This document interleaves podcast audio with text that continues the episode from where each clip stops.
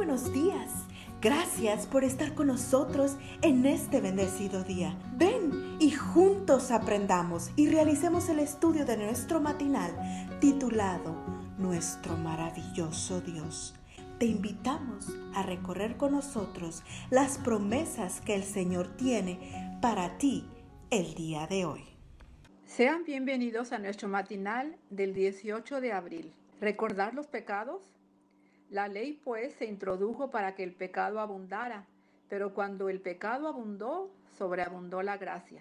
Romanos 5:20. Si leíste la meditación de ayer, recordarás que antes de que el pueblo poseyera la tierra de Canaán, Moisés los exhortó a nunca olvidar, primero, que Dios los había liberado de la servidumbre egipcia, segundo, que tiernamente había cuidado de ellos durante los 40 años de peregrinaje en el desierto, y tercero, que por su propio beneficio el pueblo debía obedecer los mandamientos de Dios y sus preceptos.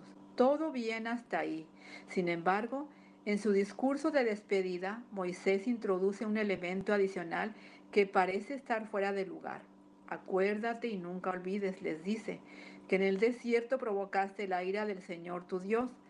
En Oré provocaron ustedes la ira del Señor y el Señor se enojó contra ustedes y quiso destruirlos. Deuteronomio 9, 7 al 8. ¿Cuál fue ese pecado que provocó a tal grado la ira del Señor? La adoración del becerro de oro, ese vergonzoso episodio en el que el pueblo le dio la espalda al Dios que los había librado de servidumbre para inclinarse ante un ídolo hecho a mano. Eh, se encuentra en Éxodo 32. En esa ocasión la ira de Moisés fue de tal magnitud que no solo destruyó el becerro de oro, sino también las tablas de la ley escritas con el dedo de Dios. Ahora bien, ¿por qué Moisés les pide que recuerden esa escena tan bochornosa en la historia de Israel?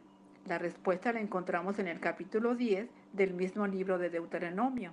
En aquel tiempo el Señor me dijo, lábrate dos tablas de piedra como las primeras. Yo escribiré en esas tablas las palabras que estaban en las tablas que quebraste, las primeras. Lo que Moisés está diciendo es que fue durante el tiempo de la mayor apostasía en la historia de Israel cuando la maravillosa gracia de Dios se manifestó de la manera tan extraordinaria. Las nuevas tablas de la ley no solo contendrían el mismo texto de las primeras, sino que también testificarían de manera elocuente del amor de un Dios que se complace en dar siempre una segunda oportunidad. Ver Éxodo 34. ¿No es esto lo que Dios ha hecho por su pueblo a través de las edades? Cuánto mayor ha sido nuestro pecado, tanto mayor ha sido la gracia de Dios al perdonarnos y darnos una nueva oportunidad. ¿Qué diremos entonces? Pues diremos que Moisés que hemos de recordar nuestros becerros de oro, porque si algo nos enseñan estas caídas es que cuando el pecado abunda, entonces la gracia divina sobreabunda. Oremos.